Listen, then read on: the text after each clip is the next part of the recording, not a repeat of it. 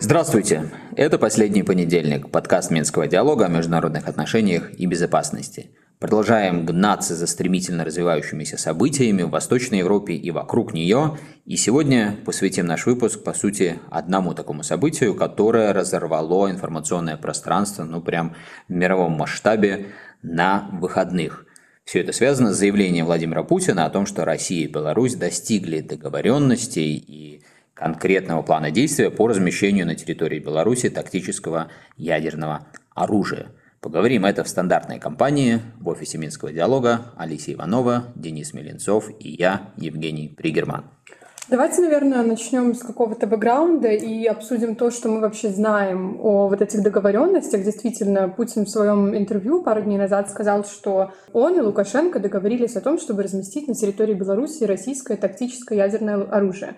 Но мы уже про тему ядерного оружия в Беларуси достаточно долго слышим. Уже, по крайней мере, в течение полугода у нас обсуждались поставки, э, точнее, были переданы Искандеры, Су-25 или Су-24. Вот эти, как бы, вся эта тема была уже давно на повестке дня. Правки в Конституцию были внесены, которые э, безъядерный статус Беларуси как бы убрали из этого документа.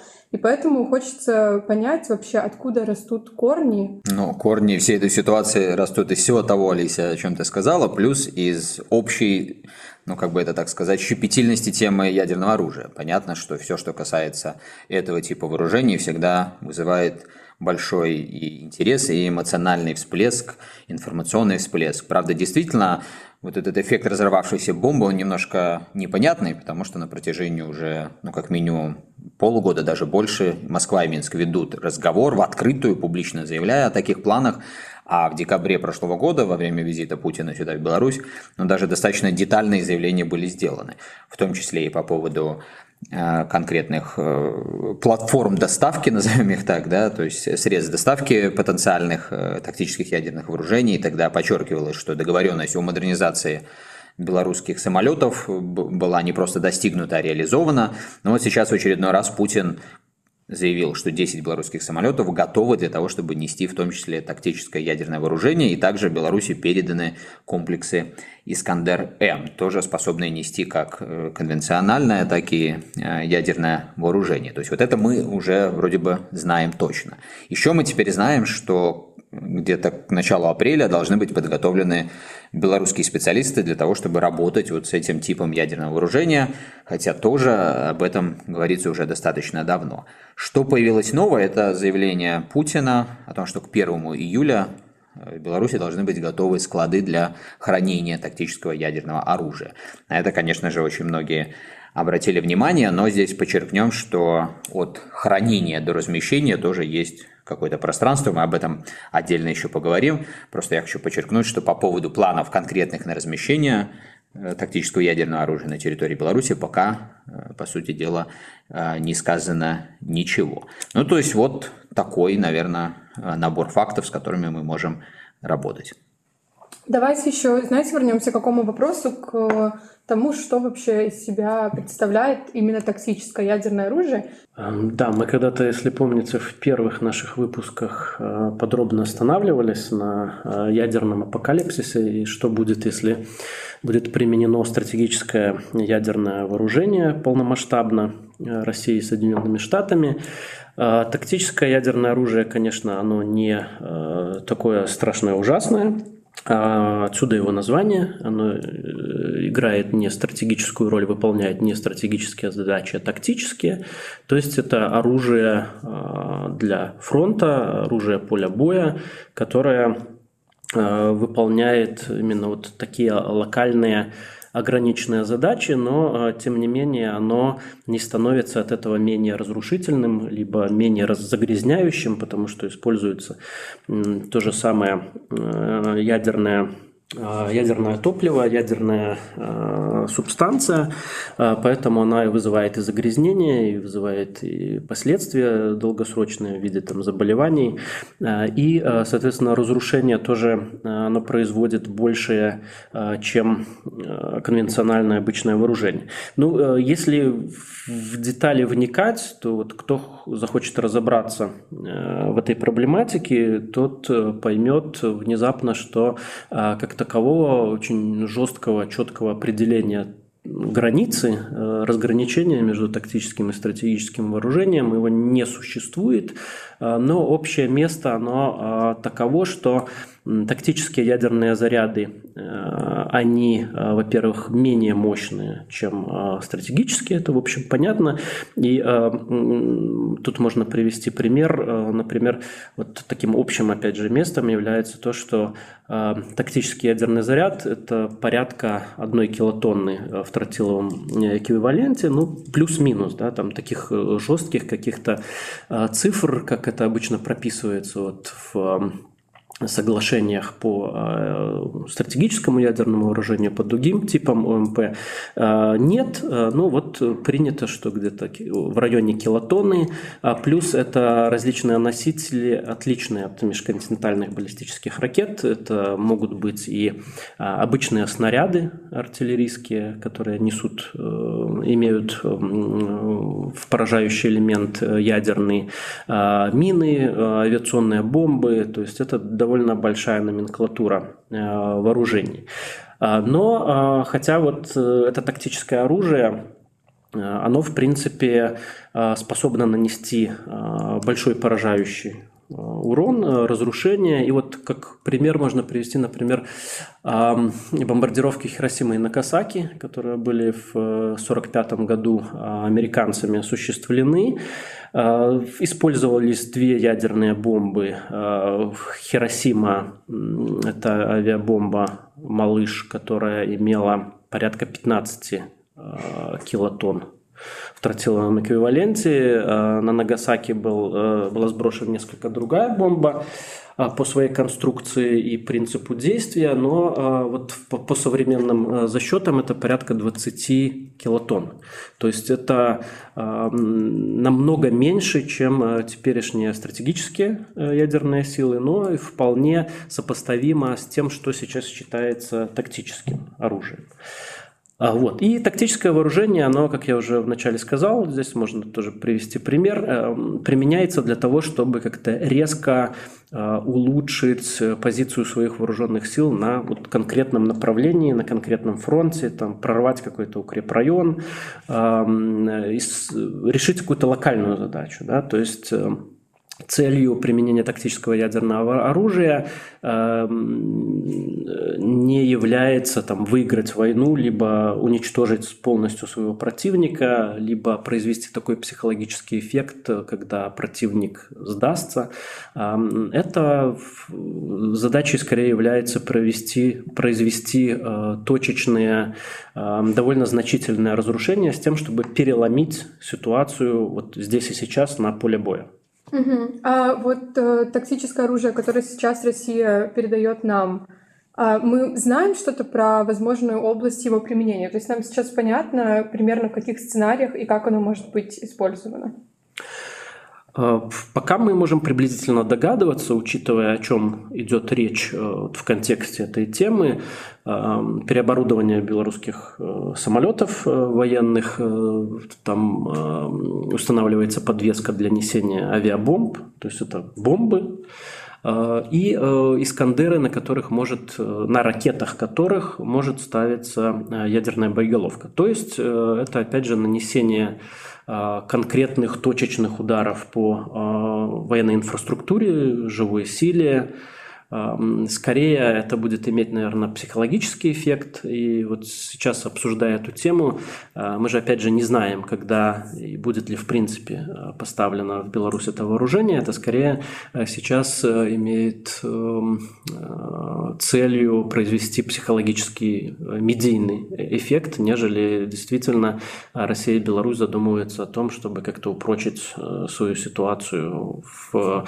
военном смысле. Ну, здесь, кстати, действительно можно добавить, что э, вот и по реакции мы видим, в частности, американцев и официальных представителей НАТО, что они вот констатируют пока отсутствие признаков того, что как-то э, изменяется ядерное позиционирование России, происходит подготовка к непосредственной передаче вооружения. И многие вспоминают кейс Калининграда, когда несколько лет тому назад там похожие с технической точки зрения вещи делались, в том числе готовились хранилища для тактического ядерного оружия, но они, по крайней мере, по международно имеющейся и доступной информации пока таким оружием не заполнены. И некоторые эксперты подчеркивают, что даже с технической и технологической точки зрения вот эта дата, э, начала июля, она не совсем реализуемая на их взгляд – с точки зрения того, что очень сложные схемы, системы и технологии используются, э, в том числе в России, для того, чтобы обеспечить хранение, безопасность этого оружия.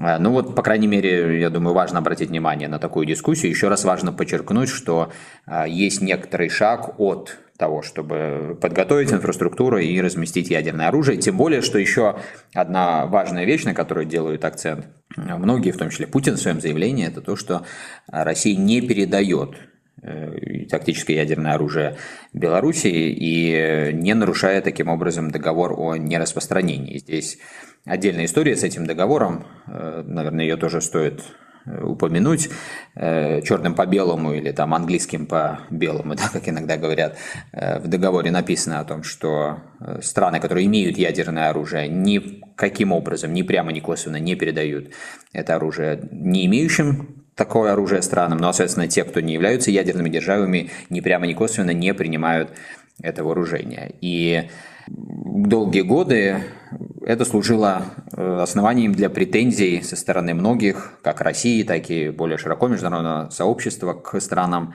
э, НАТО, по крайней мере, некоторым, в первую очередь США, как мы знаем. И вот, кстати, и белорусский, и российский президент постоянно подчеркивают, что вот эти действия, которые сейчас э, вроде как уже намечены, это отражение зеркальное того, что долгие десятилетия происходило в странах НАТО. Там американские тактические боеголовки хранятся, ну вот, общеизвестно, в пяти государствах-членах НАТО, европейских, Италии, Бельгии, Нидерланды, Германии и Турции. Э, есть самая разная информация по поводу того, сколько этих боеголовок. Наиболее часто встречается цифра в 100. Путин не раз в последнее время говорил, что по российским данным, разведданным, 200 таких боеголовок. Американские источники несколько лет назад писали о том, что потенциально их еще больше, там, вплоть до 450-490, но э, в любом случае вот это всегда служило основанием выдвигать претензии в нарушении договора о нераспространении. Американцы что на это вместе со своими союзниками отвечали? Они говорили, что мы не нарушаем это соглашение, приводя целый ряд причин, ключевыми из них являлись то, что вот они говорили в советские времена, вернее, во времена Холодной войны, это все началось, и тогда Советский Союз никаких претензий к американцам и натовцам не имел, что, конечно, Россия сегодня всячески отвергает, но тогда уже на таком более, что ли, теоретическом уровне американцы вот что отвечают, что не происходит передача ядерного оружия и технологий э, в мирное время, что да, подготовлена инфраструктура, обучаются постоянно люди, в том числе пилоты для того, чтобы управлять самолетами, которые несут это вооружение. Другие э, средства доставки тоже специалисты в этих странах подготовлены, но передача под их управление ядерного оружия может произойти только в случае начала войны. И американцы же утверждают, что в случае начала войны договор о нераспространении прекращает свое действие. Э, Алисия уже скептически смотрит э, на нас, говоря о том, что это, наверное, противоречит международному праву, потому что Э, наверное, все равно необходима процедура денонсации договора, выхода страны из договора. Но вот американская интерпретация такая, я, кстати, не юрист-международник, поэтому здесь не квалифицирован э, выносить вердикты, но э, с политической точки зрения нам этот аргумент понятен. Да? Ну и со времен еще пакта Бриана Келлога война находится вне закона, то есть коллизия со всех сторон. Но, по крайней мере, вот важно акцентировать этот аргумент, который американцы традиционно Э, используя, да, то есть вот до начала войны мы никаким образом не передаем это вооружение, несмотря на то, что, естественно, оно, оно находится на территории этих стран. Если начинается война, ну тогда уже действуют другие правила войны. И, собственно говоря, то, что мы услышали сейчас от Путина, один в один этому соответствует. Он тоже подчеркивает, что мы никоим образом не нарушаем договор о нераспространении, потому что мы не передаем белорусским коллегам Э, ядерного вооружения, но готовим при этом инфраструктуру. И последнее, что я здесь скажу, на основании этого многие тоже делают вывод, что может быть реального намерения передав... не передавать, а даже размещать на территории Беларуси тактические ядерные ракеты пока нет, и как Денис, возможно, сказал, это действительно в первую очередь направлено на то, чтобы оказать такой информационно-психологический или удар, или воздействие. Ну, хотя тут еще нужно отметить, что если мы говорим о сроках, да, и вот Женя говорил о том, что некоторые эксперты говорят, что невозможно в такой э, кратчайший срок подготовить всю инфраструктуру, здесь э, тоже, наверное, нужно помнить о такой вещи, что война – это всегда путь обмана, и э, тут мы уже видим по истории российско-украинского конфликта, что довольно часто а, что-то анонсируется постфактум. Да? То есть, э, если, например, речь идет о передачах каких-то вооружений, то э, они уже часто могут быть на поле боя, но про них э, говорится в будущем времени, что они только будут переданы. То есть это существует тоже такая практика, поэтому здесь нужно очень так э, осторожно и с большой долей э, скепсиса относиться ко всем этим временным периодам, деталям, датам и так далее. Тем более, что тактическое ядерное оружие – это вот та, ну не сказать черная дыра, но некая такая серая, серая зона, зона да. которая не регламентируется уже даже теперь не существующими или, скажем, не работающими международными инструментами в рамках контроля над вооружениями, которые традиционно охватывали а, стратегические вооружения. Поэтому да, здесь э, действительно э, потенциально каких-то лазеек куда больше, чем с стратегическим. Ну и отследить даже вот просто отследить перемещение очень сложно, если вообще в принципе возможно, тем более вот в состоянии конфликта. Ну, в любом случае, мне кажется, э, как всегда, юридически что-то может оказаться вполне себе легальным, но политически это все равно вызывает э, большую эскалацию. Вот и в данном случае это большая эскалация в отношениях между э, Западом и Россией. Давайте чуть-чуть подробнее про это поговорим, какие были сделаны заявление и что вообще Запад планирует делать в ответ на такой поступок России? Ну, заявления, по крайней мере, за несколько вот этих дней двоякие. С одной стороны, очевидное осуждение – и, скажем, устами Жозепа Барреля, верховного представителя ЕС по внешней политике и политике безопасности, прозвучало, ну, такая уже я не хочу как-то э, звучать э, шаблонно, но мантра, да, вот что, значит, есть время одуматься, а иначе будут новые санкции. Но, к сожалению, вот Европейский Союз ничего, кроме вот этой формулы и мантры санкций, которая, на мой взгляд, э, если не в первую, то в значительную степень и привела вот к этой ситуации, когда Беларусь больше не была в состоянии выполнять вот ту региональную роль, которую выполняла до 2020 года и предоставлять нейтральную площадку, вместо того, чтобы изменить свою роль вот так, как это сейчас произошло в контексте конфронтации.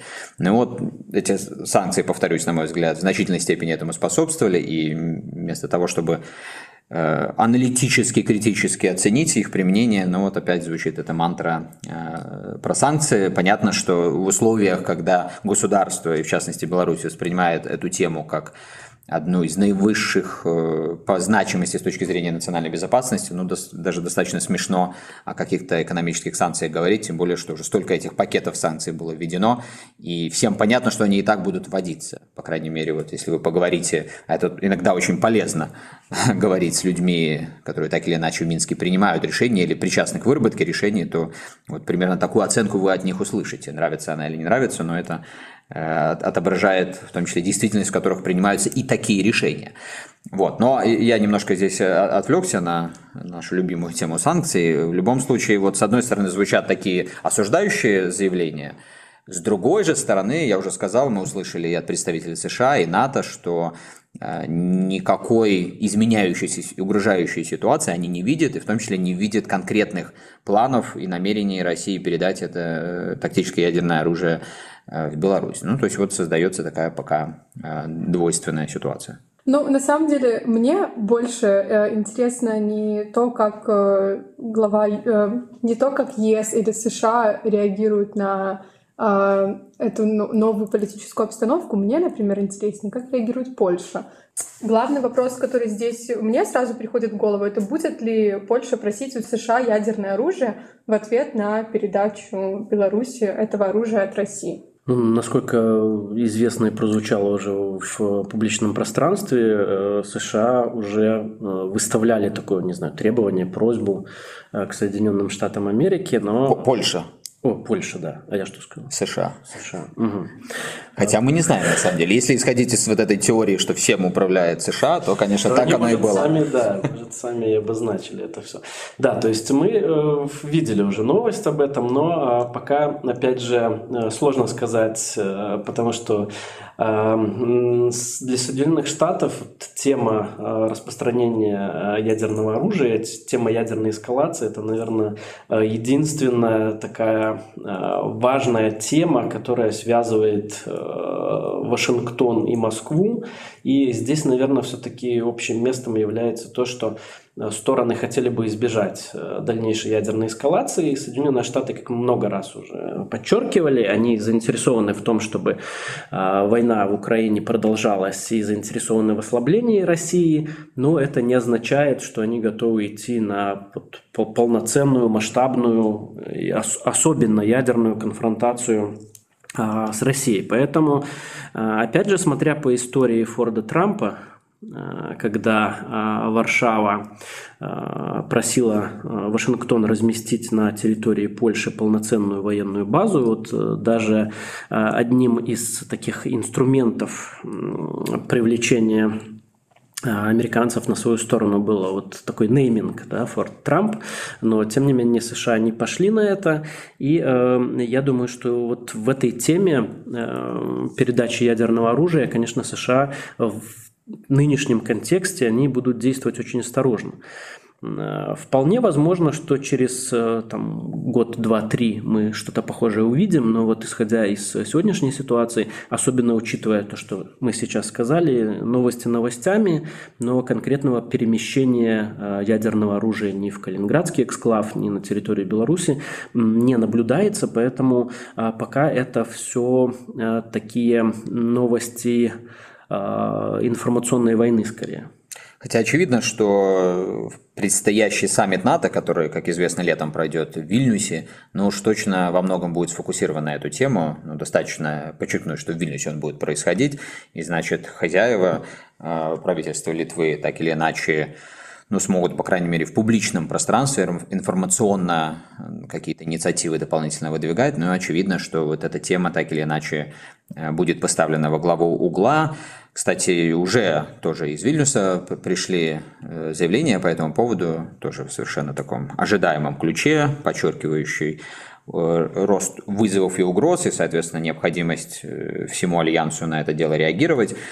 Какие тут могут быть э, формы реагирования? Ну, самые разные. В общем, Денис подчеркнул, что, э, скорее всего, США будут крайне осторожно все же к этой теме подходить, и вся история Э, холодной войны, в том числе вот этот вот период, который наступил с э, развалом Советского Союза. Мы помним, каким образом США прикладывал усилия для того, чтобы сдержать распространение возможного ядерного оружия. Тут, понятно, совершенно другие исторические как бы, условия и некоторые другие факторы, но все же важно на это обратить внимание.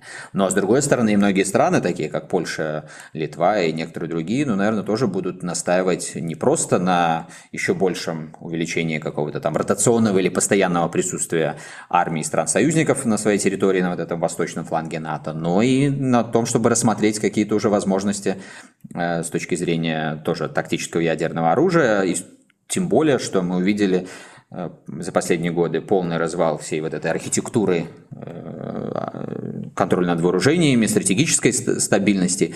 И, скажем, вот сейчас много предположений о том, что могут попытаться рассмотреть, ну, скажем, возможности размещения ракет средней и меньшей дальности, которые теперь уже как бы ничем не ограничены, в отличие от того, как было раньше, и возможности снабдить эти э, ракеты, в том числе боеголовками с ядерным э, боезарядом. Так что вот как минимум, я думаю, нужно быть готовым к таким дискуссиям, куда они уже дальше пойдут, посмотрим. Но то, что эскалационная вот эта спираль будет э, здесь немножко хотя бы разжиматься, я думаю, тоже достаточно очевидно.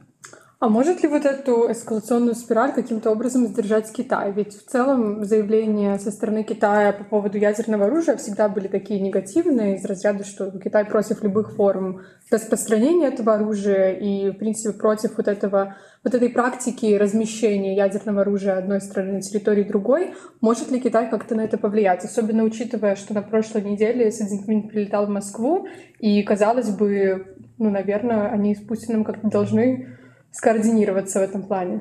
Тут действительно на это многие обратили внимание, и то, что в последних инициативах Китая, касающиеся Украины, вот это полож... Э, предложение или позиционный документ, который почему-то назвали планом, и в целом глобальная инициатива в области безопасности Китая акцентирует неприемлемость распространения ядерного оружия, ну и более того, мы все понимаем, с какими вызовами сам Китай сталкивается вот в условиях вот этих договоренностей.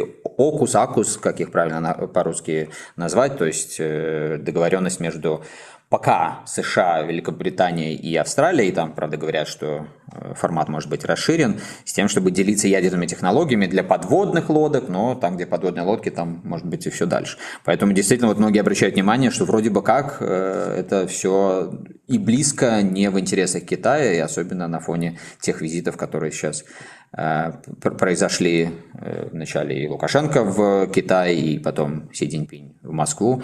Ну что, Денис, ты думаешь, насколько Китай здесь может э, так высказать свое несогласие с такой линией, что ход событий как-то изменится. Хотя мы подчеркиваем, что мы еще доподлинно не знаем, насколько есть решимость это ядерное оружие размещать, или мы пока речь ведем просто о подготовке инфраструктуры.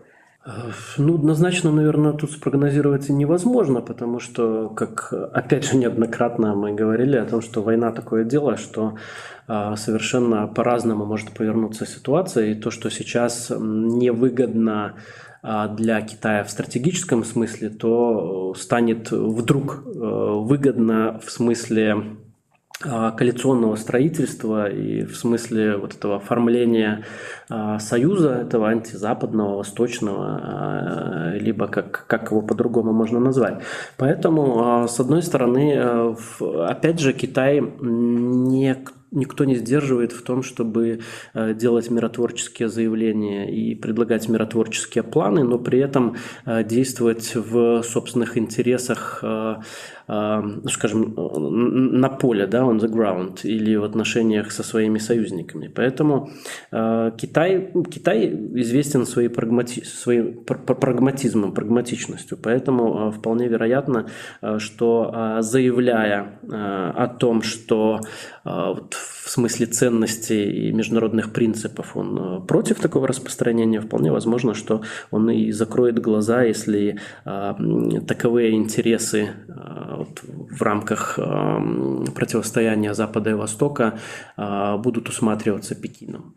Ну, кстати, с точки зрения теории, вот ко всем этим дискуссиям о том, как Китай отреагирует или там сдержит какие-то санкции или не санкции, те или иные решения в области национальной безопасности, ну, важно всегда помнить, что есть некие э, темы, которые государства воспринимают, вот я уже чуть раньше сказал, как совершенно такие ключевые для собственной безопасности. И э, нужно работать с этими темами, пока ситуация не дошла до какой-то критической точки, и когда государство уже пришло к выводу, что единственный способ обеспечить базовую свою безопасность, базовые интересы, это вот сделать что-то такое. Когда эта точка наступает, ну, к сожалению, уже никакие механизмы воздействия вот такого рода, да, или санкционного, или там через каких-то третьих стран пытаться вот, а вы их убедите. Постоянно сейчас мы слышим от европейских, американских дипломатов, политиков, что вот надо переговорить там с Индией, надо переговорить с Китаем, пусть они русских в чем-то убедят. Но, к сожалению, это понятно, почему делается с точки зрения политического пиара, но это не имеет вообще никакой связи с реальностью, когда мы говорим о э, принимаемых решениях. Вот это вот очень важно помнить, и также нужно помнить и понимать, что единственный способ в конечном итоге для того, чтобы уйти от уже совсем зашкаливающей эскалации, это начать такой переговорный процесс, который все же будет учитывать э, базовые вот эти самые интересы противоборствующей стороны. Иначе это все равно в любом случае дорога к большей эскалации. Ну, я предлагаю перейти к последнему, но не по значимости вопросу в этой связи. В чем интерес Беларуси? Выгодно или невыгодно Беларуси получать тактическое ядерное оружие от России? И какие вообще последствия такое решение может иметь? Здесь всегда дилемма в этом вопросе, в вооружениях и в вопросах безопасности в целом. Опять же, про что мы постоянно говорим. С одной стороны, конечно, размещение тактического э, ядерного вооружения, как и, и любого достаточно мощного э, оружия сдерживания, э, это важный политический шаг для обеспечения собственной безопасности. Да? Вот если мы рассуждаем вот в этой рамке сдерживания да, от возможного нападения на, на нашу страну.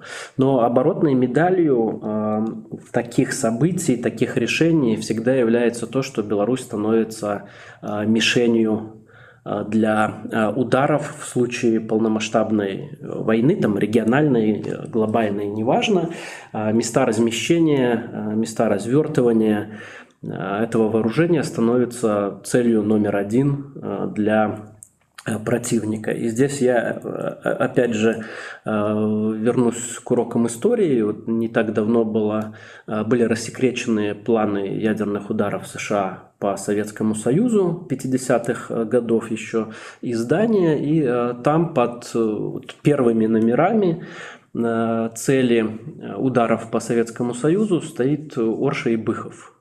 Места размещения стратегических бомбардировщиков и Э, места э, пусков стационарных межконтинентальных баллистических ракет. И э, за вторичные цели это Минск, Бобруйск и Гомель. То есть, если бы случился вооруженный конфликт, то вот эти цели были бы уничтожены первыми. Поэтому тоже говоря о наращивании в Беларуси такого и тактического, но значимого, и стратегического вооружения, нужно всегда иметь в виду, что к нашей стране в этом отношении будет повышенный интерес, и эти цели, они будут прорисованы, прописаны в самую первую очередь. Ну, дополнительная такая зарисовка, если мы говорим, что это ответ такой зеркальный на то, что долгие десятилетия практикуют страны НАТО, если посмотреть на документы НАТО, они вот этот механизм, когда США делятся с союзниками э, ядерным оружием, ну или, скажем, размещает на их территории для того, чтобы в критический момент X поделиться, они так его характеризуют, что это механизм разделения преимуществ, ответственности и рисков владения ядерным оружием. Конечно же, вот это все точно так же относится и к белорусскому кейсу. И э, если мы вообще посмотрим на страны в международном сообществе, то вот мне тоже кажется, есть некая такая черта, когда небольшие страны, такие как Беларусь, больше склоняются к тому, чтобы все-таки оставаться безъядерными и всячески отстраняться от этой темы. И вот это мы видели ровным счетом до 2020 года. Э, случись нечто подобное вот в тех условиях, э, ну, я убежден, что Беларусь бы продолжала склоняться к тому, чтобы все-таки уйти от э, размещения своей территории ядерного оружия и рассуждала не с точки зрения сдерживающего фактора ядерного оружия, а с точки зрения того, что лучше не быть мишенью. Но с другой стороны, вот, к сожалению, события последних э, трех лет так нас здесь вывернули, настолько коридор сузился для возможностей Беларуси, что, ну, по большому счету-то и странно было бы ожидать чего-то иного, чем оказание Беларуси в той ситуации, когда в первую очередь думают о ядерном оружии как о факторе сдерживания. И таким образом, вот мы упомянули Польшу, тут мы сейчас попытались найти точные цитаты за последние годы польского руководства по поводу обращения к американцам с тем, чтобы и в Польше размещалось ядерное оружие. Там так интересно э, много всяких расплывчатых формулировок, но, скорее всего, мы можем констатировать, что такое обращение было, и Польша тоже видит заинтересованность в том, чтобы иметь тактическое ядерное оружие на своей территории как фактор сдерживания. И вот можем констатировать, что это, опять же, некая такая закономерность эскалации, когда все стороны думают только так и только в этом направлении. То есть мы здесь здесь видим, что а, ну, в данном контексте, в данном примере и Польша, и Беларусь, они уже руководствуются скорее не какими-то узконациональными интересами в этом вопросе, национальной безопасности, сколько блоковой логикой, вот, про которую, опять же, мы уже ранее говорили, когда эм, э, логика размышления и расчетов, э, она соотносится не только вот с интересами Варшавы и Минска, сколько с более обширной э, зоной безопасности, куда входят и союзники этих государств. И э, это с одной стороны, э, в общем, и логично э, в такой ситуации, как Женя уже и сказал, и с другой стороны запускается вот такой э, опасный механизм блокового взаимодействия, который очень часто в мировой истории приводил государство к большим масштабным катастрофическим войнам. Ну, а с другой стороны, ожидание как раз-таки ядерного оружия, что оно позволит нам остановиться в шаге от этой большой катастрофической международной войны, хотя мы уже не раз говорили, что здесь не все так просто и однозначно, тем не менее, будем надеяться, что Э, все же новые недели будут нам приносить больше поводов для позитивных размышлений. Будем следить за этой, не только этой темой. На этой неделе на нашем сайте ожидаются некоторые новые интересные материалы. Алисия вот нам обещала закончить свою э, долгоиграющую памятную записку по поводу истории ограничений стратегических вооружений. Я думаю, она будет тоже полезна для всех тем, кто э, пытается вникнуть вот в эти темы. Также мы ожидаем, что один британский аналитический центр наконец опубликует э, давнюю такую, в чем-то теоретическую нашу э, работу, и она, как ни, нельзя, кстати, будет вот ко всем этим нашим рассуждениям о том, к чему ведет э, такого рода региональная эскалация и есть ли из нее выход. В любом случае, оставайтесь с нами. Спасибо большое, что э, слушаете подкаст. Ставьте лайки, мы все время забываем про это говорить. Подписывайтесь на тех платформах, которые для вас наиболее удобны. Ну а мы будем стараться продолжать э, глубоко смотреть на происходящие события. Услышимся.